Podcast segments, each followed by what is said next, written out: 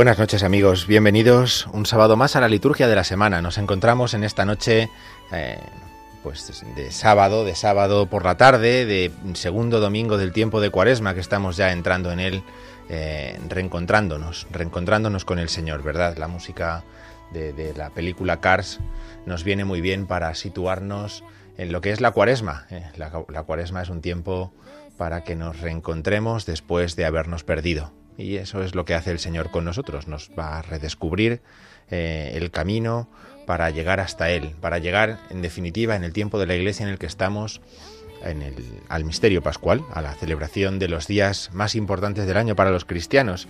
Y de esto es de lo que vamos a hablar en nuestro programa de hoy.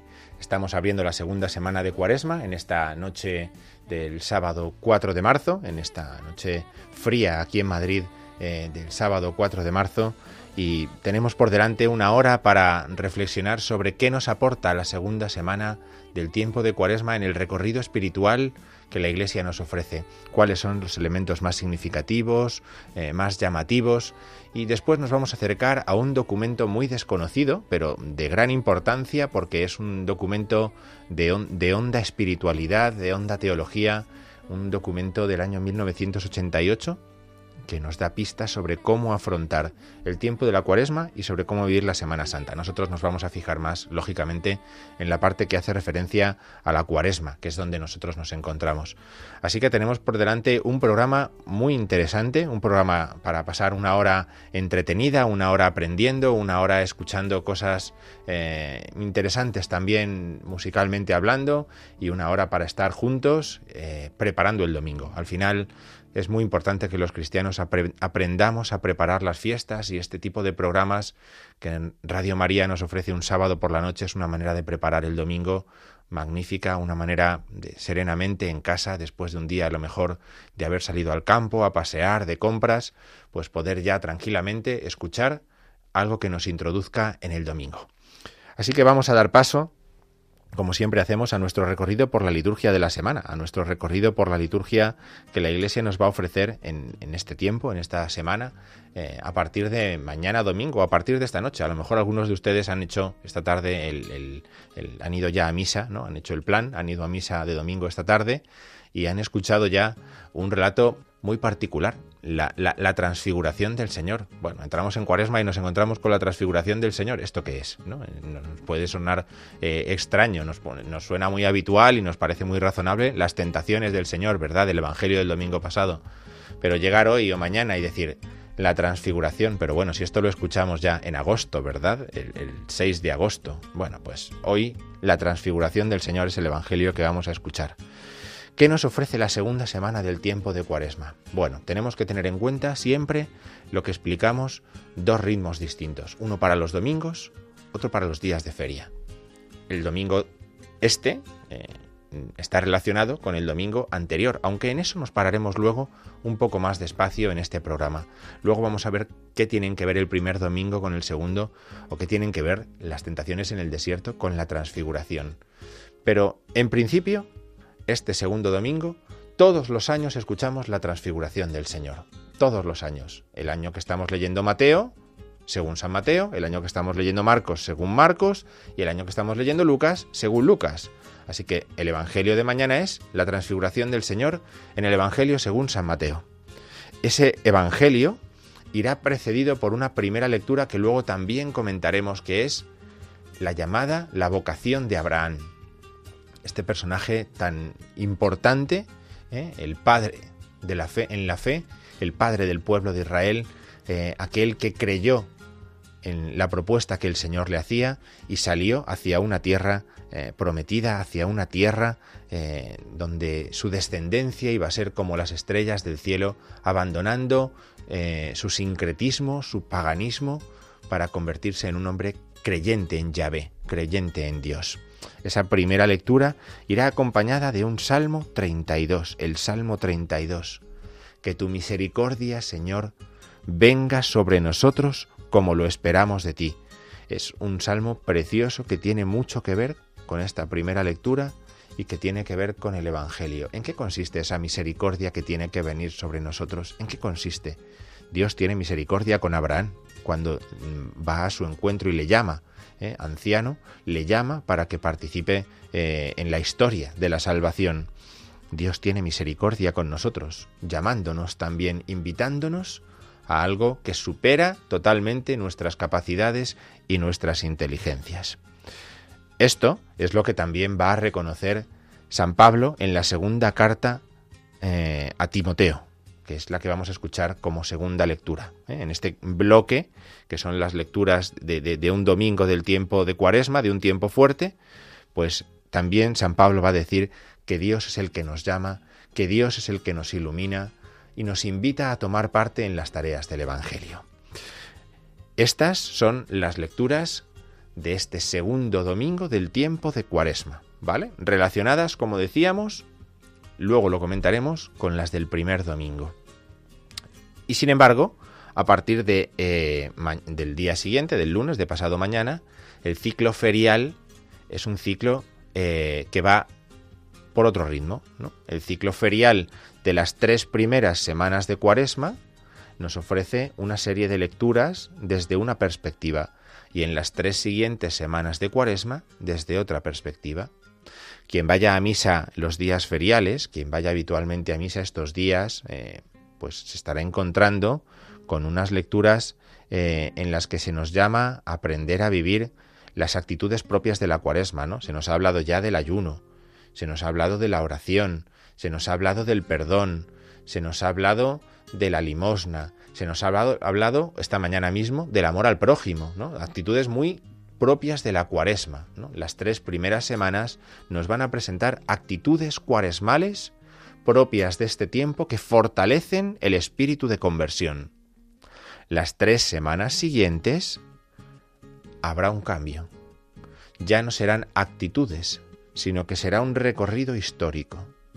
Estas tres primeras semanas nos ofrecen textos del Evangelio según San Mateo, San Marcos, San Lucas las tres siguientes semanas vamos a coger San Juan y vamos a ir fusilando capítulos, por así decirlo. Versículos a versículos, capítulos a capítulos, para ir viendo cómo desembocamos en la Semana Santa. Así que, ¿qué nos vamos a encontrar esta semana? Lunes, martes, miércoles, jueves, viernes, sábado. son días en los que vamos a hacer un recorrido por las actitudes propias de la cuaresma. Piensen que además, tradicionalmente el tiempo de la cuaresma no celebra a los santos.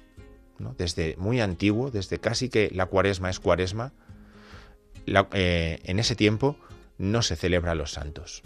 Es un signo más de austeridad. Los santos o salen a otros meses del calendario o simplemente eh, se, se, suprime su celebración, ¿no? Como mucho una breve memoria de algunos de ellos, ¿no? Eh, de los más importantes, en la oración colecta, pero el tiempo de Cuaresma, en su austeridad, no está solamente que no cantamos aleluya, ¿eh? o que no comemos determinados alimentos determinados días de la semana, está también el calendario. Y el calendario lo que hace es decir, fuera las celebraciones que puedan sonar a más fiesta, porque este es un tiempo duro, ¿eh? es un tiempo austero, es un tiempo eh, complejo, es un tiempo para que nosotros profundicemos en las actitudes cuaresmales. El lunes, pasado mañana, vamos a escuchar una invitación al perdón. Lo mismo en la primera lectura del libro de Daniel que en el Evangelio según San Lucas. Una invitación a perdonar. ¿Cómo tenemos que perdonar nosotros? Como Dios nos perdona. ¿Yo tengo experiencia de que Dios me perdona? Pues si tengo experiencia de que Dios me perdona, yo no puedo obrar de otra forma con los demás que perdonando. Si yo le pido al Señor que no me traten como merecen mis pecados, que es lo que vamos a rezar en el Salmo del lunes, yo tengo que tratar de la misma manera a aquellos que de alguna manera me ofenden o pecan contra mí. ¿Mm? Esta es la actitud del lunes, es el perdón. El martes, la actitud propia del martes es llevar a la práctica la palabra de Dios. ¿Vale? Es la, nosotros diríamos la coherencia. Yo predico una cosa y la vivo. ¿no? Mm, escucho la palabra de Dios y la pongo en práctica. Bueno, pues esto, que es lo que el profeta Isaías va a proclamar, ¿eh? a advertir a su pueblo en la primera lectura, es también lo que Jesús dice poniendo el ejemplo de los fariseos. Ellos dicen, pero luego no hacen. Nosotros somos los que decimos y ponemos en práctica aquello que hemos dicho. ¿Eh? Estas son las lecturas. ¿Ven? Una segunda actitud que es forzar, por así decirlo, nuestra existencia al cumplimiento de la palabra de Dios. ¿Eh? La conversión es no que yo convierto la palabra de Dios a lo que yo quiero hacer, sino que yo me convierto a lo que la palabra de Dios me enseña. Y de esa manera, de esa manera, se va realizando en nosotros una conversión cotidiana, una conversión cotidiana. Bien, el miércoles, el miércoles Jesús va a advertir a sus discípulos de, que, de cuál es la pasión que le espera, cuál es el destino que le espera. Ese acompañar al Señor en la pasión, que es lo que va a, pedirles, ¿no? Que, que le acompañen, que le sigan, que va a Jerusalén porque tiene que padecer para salvar a los hombres. ¿eh? Esa es la, lectura del Evangelio según San Mateo que vamos a escuchar. Una lectura que va precedida de una primera lectura tan misteriosa, tan misteriosa como eh, adecuada para acompañar este Evangelio. Y son esos versículos del capítulo 18 de la profecía de Jeremías, de Jeremías, en los que también se confabulan contra Jeremías para delatarlo, para darle muerte, eh, los sumos sacerdotes del templo. Jeremías es un profeta de Cristo no solamente por lo que dice, sino también por lo que sufre, también por la persecución que padece. Así que la actitud que el miércoles aprendemos es que a Cristo se le acompaña en la pasión, que no celebramos la cruz de Cristo apartándonos nosotros de ella, sino siguiéndole en ese camino de pasión. El jueves, jueves 9 de marzo, la actitud que nos enseñan las lecturas es la fe. Claro, qué mejor tiempo para hablar de la fe que la cuaresma. ¿eh? ¿Qué es lo que hace el pueblo de Israel en los 40 años por el desierto? Aprender a confiar en Dios. Aprender a confiar. Pues la fe es la actitud necesaria para quien quiera seguir al Señor por la vida en esta cuaresma. ¿Por qué? Porque la fe nos permite reconocer la presencia de Dios, una presencia que se puede dar hasta en el pobre que está en la puerta de nuestra casa tirado, como en la parábola del Evangelio, la parábola de Lázaro y el rico, ¿eh? Lázaro que muere y va a la casa del Padre, el rico que muere y va al infierno. El rico no ha tenido la fe para reconocer el bien que Lázaro le suponía. La primera lectura, la primera lectura es una invitación también en la profecía de Jeremías a confiar en el Señor. Si confiamos en el hombre, somos unos malditos. Si confiamos en, las promesas que nos hacemos los unos a los otros en tantas ocasiones, seremos unos desdichados. Bendito es el que pone su confianza en el Señor. ¿Verdad? Es aquello que escuchamos también con tanta frecuencia en el Salmo primero ¿eh? del Salterio. Muy bien, pues esta es la actitud propia del jueves. Y el viernes, el viernes un elemento fundamental de la cuaresma, que es la necesidad de acoger al Señor. Sin acoger al Señor no se entra en la Pascua. Sin acoger al Señor no se comprende el misterio pascual. Al Señor se le acoge a pesar o contando con que es el heredero, el Hijo de Dios. O se acoge al heredero o estamos perdidos. O se acoge aquel que viene enviado por el Señor o estamos perdidos, porque lo contrario de acoger al heredero es tener la tentación de quedarse con violencia con lo que no es propio. La parábola de los viñadores homicidas. La parábola del capítulo 21 según San Mateo. Un texto eh, intenso, intenso, pero que nos muestra cómo estamos llamados a decidir. Si queremos acoger al heredero y recibir por medio de él la herencia, o si lo que queremos es, de mala manera, con una mala actitud, ¿eh? hacer daño para quedarnos con lo que no es nuestro. La primera lectura, la lectura del libro del Génesis del capítulo 37, nos, nos cuenta también el relato de otro heredero, ¿eh? de otro personaje que es maltratado por sus hermanos, que es José. José el soñador. ¿eh? José el soñador. Y el sábado, el sábado por la mañana, el sábado con el que cerramos la segunda semana de Cuaresma, nos encontramos con una, eh, un, evangelio de esos que todos conocemos en profundidad y aún así no deja de maravillarnos. Lucas 15, la parábola del Hijo Pródigo. Sábado segundo de Cuaresma, siempre, siempre, siempre, siempre, todos los años, siempre, segundo sábado de Cuaresma, la parábola del Hijo Pródigo. Esa parábola que viene preparada por una profecía de Miqueas en el capítulo 7, que nos anuncia que el Señor arrojará nuestros pecados a lo hondo del mar, como el Padre perdona al Hijo y lo reviste ¿eh? de, de hijo, de heredero, de la misma manera el Señor promete arrojar nuestros pecados si volvemos a Él de corazón, porque es compasivo y misericordioso. Bien, este es el recorrido que hemos hecho por la segunda semana del tiempo de Cuaresma. Este es el recorrido precioso que la liturgia de la palabra nos va a ofrecer esta semana para que aprendamos a vivir el tiempo de la Cuaresma.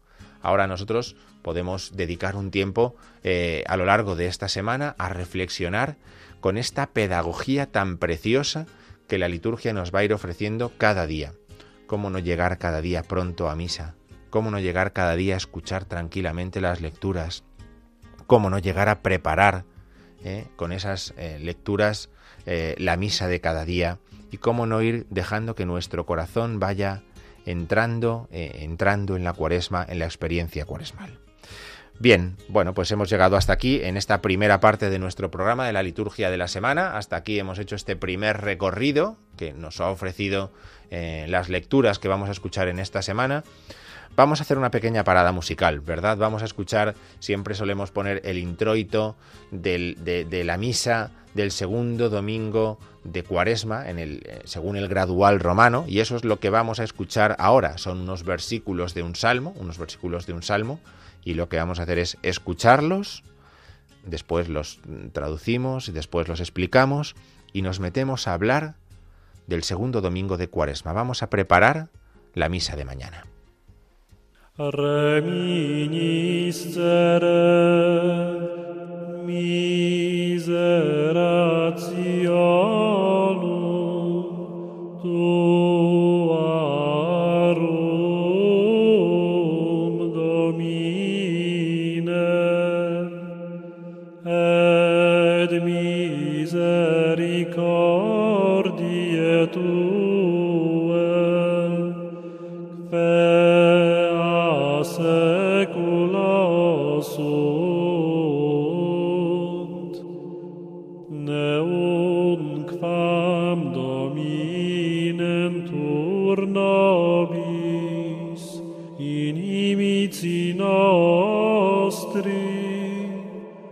Libera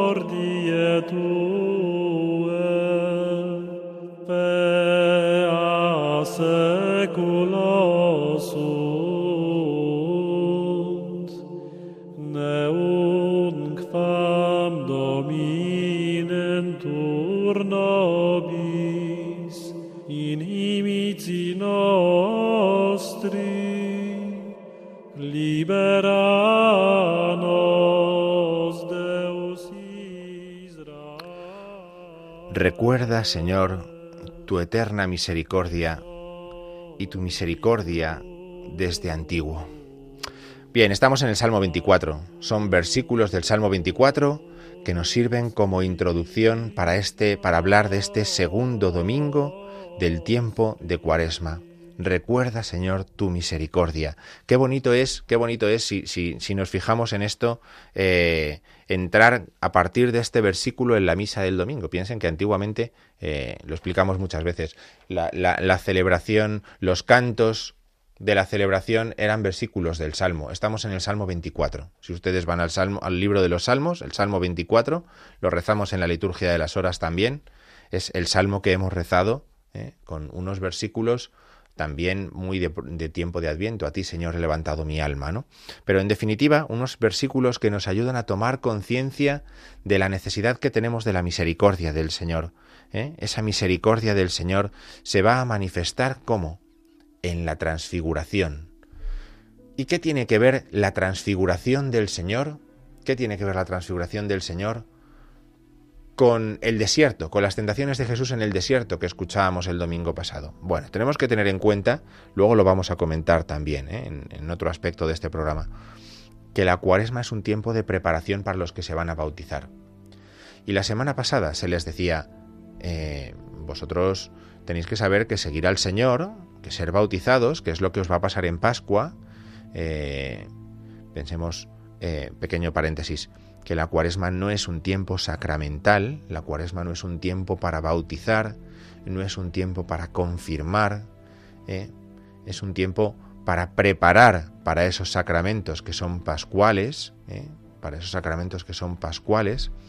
La, tradición, la preciosa tradición española cerraba las pilas bautismales el primer domingo de, cuaresma y las sellaba con lacre para que no se abrieran hasta la noche de Pascua. Entonces se abrían para dar a luz nuevos hijos, para dar a luz nuevos hijos eh, del Padre.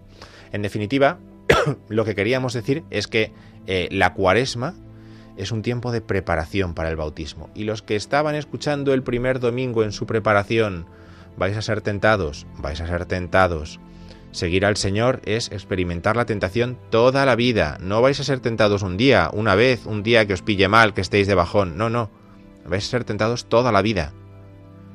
Pero al final venceréis porque Cristo ha vencido a la tentación. Cristo ha vencido por vosotros, ¿no? Esta era la, afirmación de la Iglesia con las lecturas del domingo pasado. Y las de hoy es.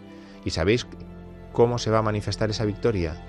En que vais a ser transfigurados como el Señor aquellos catecúmenos que iban a ser bautizados en la Pascua, en dos domingos habían comprendido en qué consiste el bautismo. Seguir al Señor a pesar de las tentaciones y vencer como el Señor, siendo glorificados con Él. La transfiguración del Señor es decir, mirad, veis a Pedro, a Santiago y a Juan, veis lo que contemplan, ¿Eh? veis lo que, lo que contemplan admirados eso es lo que os espera a vosotros. El Señor nos ha ofrecido, nos ha desvelado su mayor secreto. Él es el Mesías. Es divino. No es un hombre sin más. Es el hombre verdadero y Dios verdadero. Y eso es lo que vosotros seréis si creéis en Él y si vencéis la tentación con Él. Por eso la transfiguración está unida al misterio de las tentaciones. Fíjense el contraste tan grande que supone esto. El domingo pasado el tentador le decía al Señor, si eres hijo de Dios, si eres hijo de Dios, ¿no? Así como con, con desdén, si eres hijo de Dios. Hoy es el Padre el que dice, este es mi Hijo amado. El, Padre lo que hace es reforzar, reforzar eh, la certeza para los hombres de la identidad del Hijo. Escuchadlo, porque es mi Hijo amado. No dudéis como el tentador nos hace dudar. Bueno, si este es hijo de Dios, al contrario, confiad, porque este es mi Hijo amado. ¿Eh? El Padre lo que hace es reforzar en los discípulos lo que están contemplando, que ese es el Hijo amado. Y los que van a ser bautizados en Pascua dicen, anda, pues va a resultar que yo voy a ser Hijo amado también, y entonces voy a ser glorificado también al final de mis días. Oye, esto del bautismo se pone interesante. Esto del bautismo es ciertamente eh, misterioso, pero es ciertamente bueno para mí. Me supone un camino de dificultades, de renuncias, de complicaciones.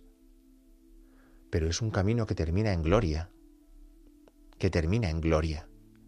¿Eh? Por eso la transfiguración, la transfiguración es la revelación de en qué consiste el don del bautismo para aquellos que están preparándose para él. Y nosotros podemos decir, miren, a mí me bautizaron hace ya cuarenta y tantos años, ¿no? O a mí me bautizaron hace ya, bueno, ya ni, ni me acuerdo, ¿no? O sea, sí, pero eso está ahí. Y eso necesitamos reforzarlo cada día. Nosotros hemos sido llamados para ser glorificados y tenemos que vivir como aquellos que van a ser glorificados al final de nuestros días. Por eso, hoy se nos presenta en este Evangelio a muchos amigos del Señor, ¿eh? Los amigos del Señor. El domingo pasado el Señor estaba solo, más solo que la una en el desierto, hasta que vence la tentación, vence al tentador y entonces ya aparecen los ángeles. Pero hoy aparecen los amigos del Señor. ¿Qué amigos? Abraham en la primera lectura. Un tipo que es llamado y que confía en la llamada que Dios le ha hecho. Ese es Abraham, el primer amigo del Señor. Hoy encontramos a otros dos personajes del Antiguo Testamento, Moisés y Elías, cada uno a un lado del Señor. Moisés representa la ley, Elías representa a los profetas. Tanto Moisés como Elías ayunaron en el desierto, ayunaron para encontrarse con el Señor y creyeron en la palabra del Señor. Por eso participan, reciben el misterio de la gloria del Señor que aparece con ellos. ¿Y qué otros amigos del Señor encontramos? A Pedro, a Santiago y a Juan. Otros tres amigos. Estos están contemplando lo que les espera. Otra cosa es que en el momento de la verdad no les sirva, porque ¿para qué tienen que contemplar estos tres discípulos al Señor transfigurado? Para que cuando lo que contemplen sea a un hombre herido, preso, humillado, atacado, no olviden quién es quien está ahí. El Señor quiere limitar, quiere suavizar el escándalo que la cruz va a suponer para los discípulos, diciéndoles, aunque veáis todo eso, todo eso es pasajero, porque el que tenéis delante crucificado es el Hijo de Dios, es el Señor. ¿Eh? Por eso es tan importante que podamos contemplar ¿eh? en el misterio de la transfiguración una preparación para la Pascua. Solamente es glorificado el que acepta seguir el camino de la cruz. No se quedan los discípulos en las tres tiendas que Pedro propone. Las tiendas no solamente son una memoria del Antiguo Testamento, de cómo el pueblo iba hacia la tierra prometida, ¿eh? eran también el signo de la vuelta del Señor. Cuando el Señor, el Mesías, vuelva en gloria y majestad, se sentará y ocupará una tienda que renovará todo lo anterior. Por eso Pedro, al contemplar al Señor, dice, caray, es que estamos ante la vuelta del Mesías. Hay que hacer una tienda para Él.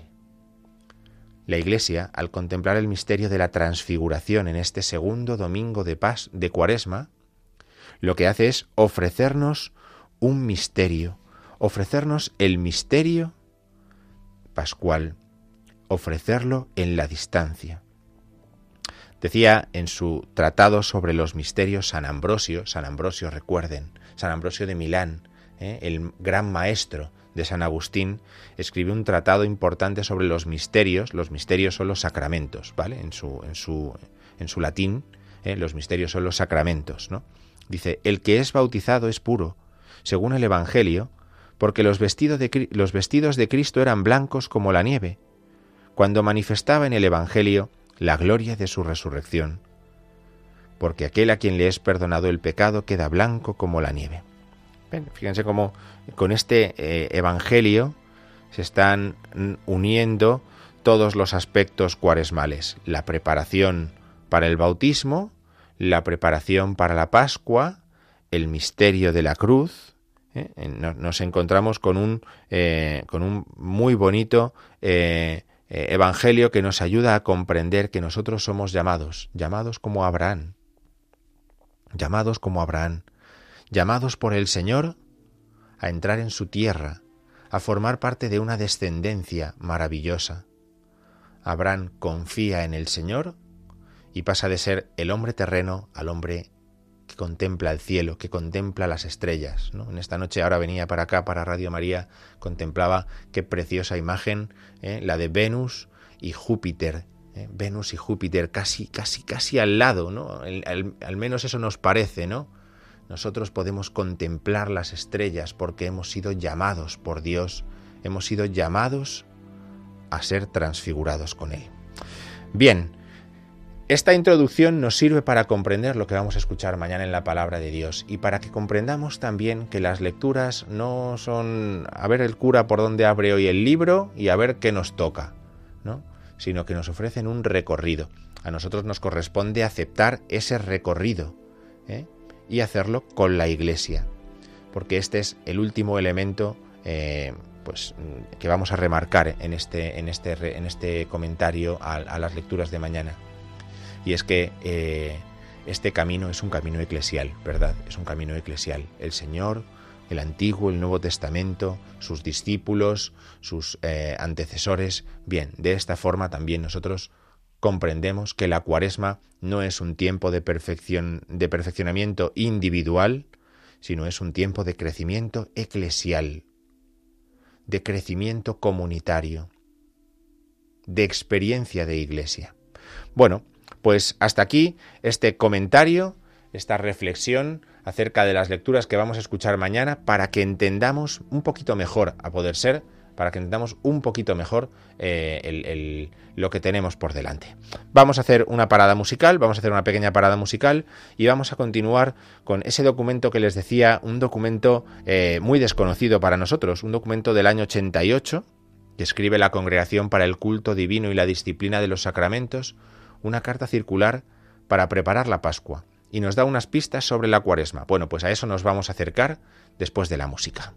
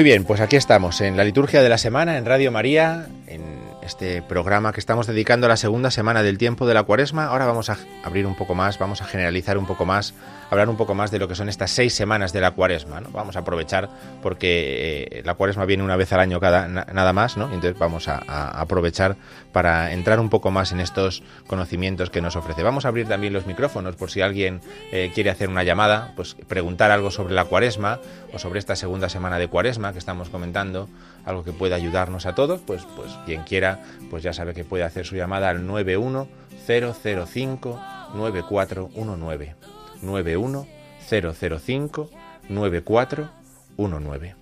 Y si la llamada pues quiere preguntarnos algo sobre la cuaresma, algo que podamos responder, pues con gusto lo haremos. Y si no, pues seguiremos eh, aquí al menos eh, juntos este rato en la liturgia de la semana. Vamos a acercarnos, como decíamos, a ese documento, ese documento que se llama Carta Circular sobre las Fiestas Pascuales y es del año 1988. Es un documento eh, muy interesante, es un documento eh, que nos ofrece mm, eh, un recorrido por algunas pistas de espiritualidad de cara al tiempo cuaresmal. Y dice así, la celebración anual de la cuaresma es un tiempo favorable durante el cual se asciende a la santa montaña de la Pascua. A la santa montaña de la Pascua. Es decir, la cuaresma es un tiempo empinado. ¿no? Fíjense cómo empieza el documento. La cuaresma es un tiempo que es cuesta arriba. La cuaresma no se vive de cualquier manera. Si uno vive fácilmente la cuaresma, pues significa que no está viviendo la cuaresma, porque la cuaresma es un camino de subida a una santa montaña, eso sí, la de la Pascua. Es decir, nos dirigimos a, la cumbre, ¿no? a lo más alto que se puede ir en el año litúrgico, a lo más alto que puede ir un cristiano, que es a participar de la Pascua del Señor. Y dice así el documento, el tiempo de Cuaresma, con su doble carácter, prepara tanto a los catecúmenos como a los fieles en orden a la celebración del misterio pascual. Los catecúmenos se encaminan hacia los sacramentos de la iniciación cristiana, tanto por la elección y los escrutinios como por la catequesis. Los fieles, por su parte, dedicándose con más asiduidad a escuchar la palabra de Dios y la oración, y mediante la penitencia, se preparan a renovar sus promesas bautismales. Fíjense, por lo tanto, la cuaresma es una experiencia eclesial. Es una experiencia eclesial. Los que ya estamos en la iglesia, los que ya formamos parte de la iglesia, ¿eh? los fieles, dice el documento, nos dedicamos a escuchar la palabra de Dios, nos dedicamos a la oración, y nos dedicamos por la penitencia a prepararnos para renovar las promesas bautismales. ¿Dónde se hace eso? En la vigilia pascual. Es decir, los fieles los que formamos la Iglesia durante el tiempo de la Cuaresma nos estamos preparando para la vigilia pascual. ¿Eso qué significa? Que yo ya tengo marcado en un círculo en rojo en mi calendario de mi casa o en el que tengo en el teléfono o en la agenda que tengo en mi lugar de trabajo el sábado por la noche que se celebra la vigilia pascual. Y lo tengo para saber que el partido de esa noche no me interesa. Lo tengo para saber que la película que iba a ver esa noche la tendré que dejar para otro día, o que con los amigos con los que pensaba cenar ese día o salir a tomar algo, lo tengo que dejar para la semana siguiente, porque es la fiesta más importante del año y que los fieles comenzamos a preparar seis semanas antes. ¿eh? Eso es lo que hacemos los fieles. Pero además, nos dice el documento, es que hay unos que todavía no están propiamente en la iglesia, pero ya los acogemos casi como tal, que son los catecúmenos, es decir, aquellos que se van a bautizar en la noche de Pascua. A lo mejor en mi parroquia hemos seguido con interés o estamos siguiendo con interés que hay un joven o unos señores adultos están preparándose para bautizarse, porque cada vez es más habitual que encontremos gente que no ha sido bautizada al nacer, pero ha querido ser cristiana. Y en este tiempo de cuaresma se prepara intensamente, intensamente, por medio, como decía el documento, de escrutinios, de elecciones y de catequesis para ser bautizados en la noche de Pascua. A mí eso me importa, porque la Iglesia va a engendrar nuevos hijos para Dios. La Iglesia va a dar a luz nuevos hijos para el Padre. La Iglesia, que es madre, va a engendrar del seno de las aguas, que ahora están cerradas pero que se van a abrir en la noche de Pascua, nuevos cristianos que van a entrar en la vida eterna. Esto no me pasa inadvertido, esto es una experiencia eclesial, a lo grande. Si yo vivo la cuaresma conformándome con que los viernes no coma carne y preocupado de si he cogido el jamón york o el jamón serrano, entonces no estoy entendiendo la gran experiencia, el gran misterio que la Iglesia nos ofrece durante estas seis semanas. Si continuamos leyendo, este documento dice así, dice, toda la iniciación cristiana comporta un carácter eminentemente pascual, en cuanto es la primera participación sacramental en la muerte y resurrección de Cristo. Por esta razón conviene que la cuaresma obtenga su carácter pleno de tiempo de purificación y de iluminación, especialmente por los escrutinios y las entregas. La misma vigilia pascual ha de ser el momento adecuado para la celebración de los sacramentos de la iniciación. En este número se nos dice algo muy bonito, y es, nosotros preparamos sacramentalmente la muerte y la resurrección del Señor. Por eso este es un tiempo de purificación y de iluminación. Es un tiempo para que vayamos tomando conciencia de lo que vamos a celebrar y, purificándonos, dejemos de lado lo que nos estorba, lo que no nos permite avanzar en ese camino. Por lo tanto, este tiempo de purificación y elección es un tiempo que nos tiene que llevar, decíamos antes, a renovar nuestras promesas bautismales. Gracias, Señor, porque un día fuimos hechos hijos tuyos. Gracias Señor porque un día fuimos bautizados en el nombre del Padre y del Hijo y del Espíritu Santo. Gracias Señor porque un día nacimos a la vida eterna de las aguas del bautismo. Advierte el documento que las comunidades que no tienen catecúmenos, pues en mi parroquia yo no he visto nunca a un adulto que se vaya a bautizar en la noche de Pascua. Nunca. Llevo 60 años, 70 en mi parroquia y nunca he visto eso. Bueno, Aún así, las que no tengan catecúmenos dice que nunca dejen de orar porque en otros sitios sí que los hay que van a recibir en la noche de Pascua el bautismo, la confirmación y la primera comunión. Así que que no dejen de orar porque vamos a tener en la iglesia nuevos hijos por los que hay que orar. Y dice el documento, ojo, que los pastores recuerden a los fieles la importancia que tiene para fomentar su vida espiritual la profesión de la fe bautismal. ¿Eh? Durante estos días nos preparamos también para poder confesar la fe de la Iglesia, para poder confesarla, ¿eh? para poder confesar la fe que un día se nos dio en el bautismo. Vamos a continuar leyendo este documento. Tenemos una llamada que vamos a atender desde León. Marisa, buenas noches. Buenas noches. Yo no sé si estaba algo distraída, pero como que no entendí muy bien las dos partes de la cuaresma, porque decías los tres primeros domingos y yo creía que solamente eran dos y los otros tres los de la que antiguamente era la preparación de los catecúmenos. Muy bien, muy bien. Muchas gracias por esta pregunta. Nos sirve para poder recordar y explicar a lo mejor un poquito mejor lo que hemos dicho antes. En el ciclo dominical es una cosa y en el ciclo ferial es otra, ¿vale? El ciclo dominical tiene una primera parte que son los dos primeros domingos, las tentaciones y la transfiguración. Ese es el primer bloque en el ciclo dominical. El segundo bloque serán los tres siguientes domingos, que en este caso serán la Samaritana, el ciego de nacimiento, la resurrección de Lázaro. Este es el ciclo dominical, ¿vale? El ciclo ferial, hemos dicho, va de otra manera. Tiene tres semanas de actitudes propiamente cuaresmales, las tres primeras, gracias a Mateo, Marcos y Lucas, que vamos leyendo alternativamente durante estas tres primeras semanas, pero cuando entremos en la cuarta semana, el lunes de la cuarta semana, comenzaremos a escuchar el Evangelio según San Juan.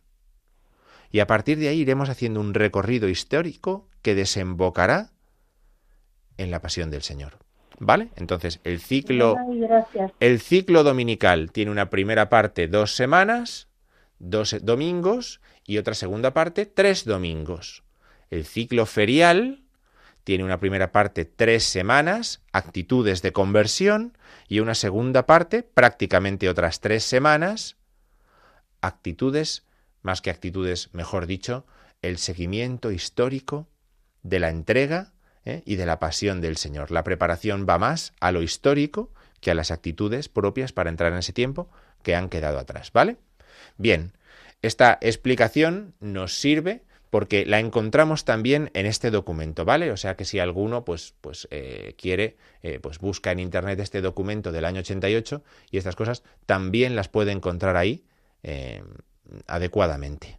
Bien, si seguimos comentando, pues dice el documento, durante la cuaresma hay que organizar catequesis para que aquellos adultos que bautizados no la hayan recibido reciban la confirmación y la Eucaristía, establezcanse celebraciones penitenciales que los lleven a, recibir el sacramento de la reconciliación. Fíjense, la cuaresma es un tiempo especial para tener determinadas charlas y catequesis. ¿En cuántas parroquias hay charlas cuaresmales? Ahora llega este tiempo, charlas cuaresmales. ¿eh? Es una forma de seguir creciendo y conociendo nuestra fe. Es una forma de que también nosotros sigamos aprendiendo que no nos quedemos en cuatro cosas que aprendimos hace mucho tiempo y pensemos que todo es eso. No, no, seguimos aprendiendo, seguimos aprendiendo. Y de, esta manera, de esta manera, nosotros vamos avanzando en ese conocimiento ¿eh? del, seguimiento de Jesucristo. ¿eh? Las, las, las semanas nos ofrecen, las seis semanas de la cuaresma nos ofrecen una oportunidad de ir a charlas cuaresmales. Vayamos a las que haya en nuestra parroquia, en nuestro arciprestazgo. ¿eh? seguro que nos ayudan. A lo mejor a veces escuchamos cosas que ya conocíamos, pero nos viene bien refrescar, refrescar, ¿eh? refrescar, porque eso nos ayuda también a seguir adelante con buen ánimo. Y también tenemos que tener en cuenta, también tenemos que tener en cuenta que hay cosas que nos puede seguir que podemos seguir aprendiendo, que no lo sabemos todo. Entonces, bueno, pues vamos y aprendemos alguna cosa más, ¿no? Y luego, además, busquemos una celebración penitencial. ¿no? Muchas parroquias y arciprestazgos se organizan en estos tiempos para tener celebraciones penitenciales. Pero en realidad una celebración penitencial es para una confesión ligera, rápida de los pecados, porque los penitentes vamos pasando unos otros seguidos, ¿no? Una confesión ligera, ¿no? Bueno, pues estas son oportunidades que nosotros nos encontramos también se nos invita después a, comprender este misterio de los domingos de la cuaresma, ¿no? Tal y como nosotros hemos hecho ahora, tal y como nosotros hemos hecho ahora, y también se nos invita en este documento a comprender el carácter penitencial de la cuaresma, es decir, a tener eh, conciencia de lo que supone el pecado. Es una ofensa a Dios. Pero la penitencia y las prácticas penitenciales nos ayudan a prepararnos para acoger el perdón de Dios. ¿Dónde ha brotado ese perdón de Dios sino en la cruz, en el misterio pascual? Pues ese perdón de Dios que hemos acogido en el misterio pascual es un misterio que nosotros recibimos sacramentalmente, sacramentalmente. ¿Eh? Por eso todas estas formas nos ayudan a vivir la cuaresma como un tiempo especialmente eh, de encuentro con el Señor, de encuentro con el Señor. Bien, pues eh, se nos está acabando el tiempo del programa. La verdad es que es increíble la, cantidad de cosas que traíamos para estar aquí tres horas, pero los de los programas de detrás van a decir que qué pasa si seguimos hablando de cosas de la cuaresma cuando no toca, ¿no? Bien, vamos a hacer una pequeña pausa musical, escuchamos un poquito de música y después despedimos el programa recordando algún último aspecto de la cuaresma de la que hemos hablado ya durante 50 minutos seguidos, así como el que no quiere la cosa.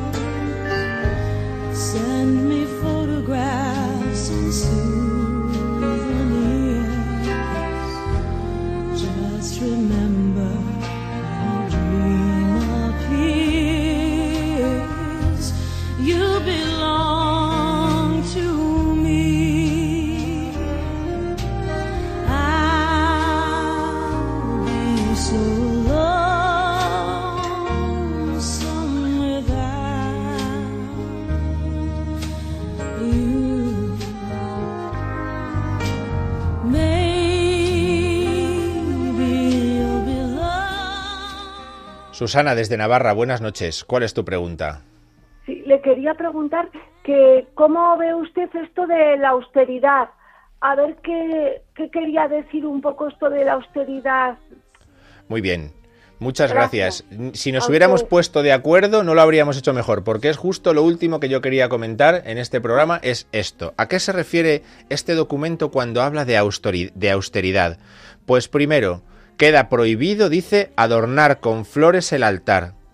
Se permiten instrumentos musicales, pero solamente para sostener el canto, es decir, no que suenen solamente con música instrumental, porque eso es austeridad. No sacamos lo mejor, porque lo mejor lo vamos a tener que sacar en la vigilia pascual. Por eso no cantamos tampoco aleluya.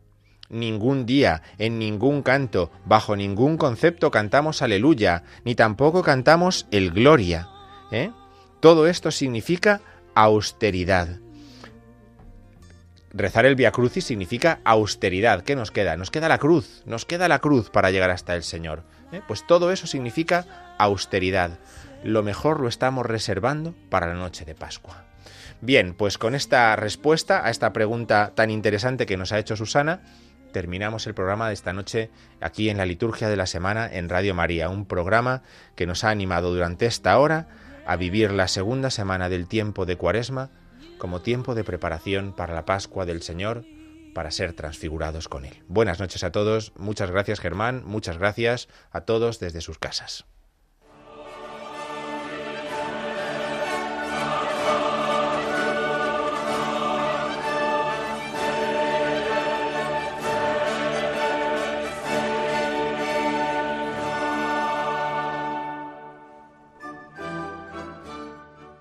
Han escuchado la liturgia de la semana con el padre Diego Figueroa.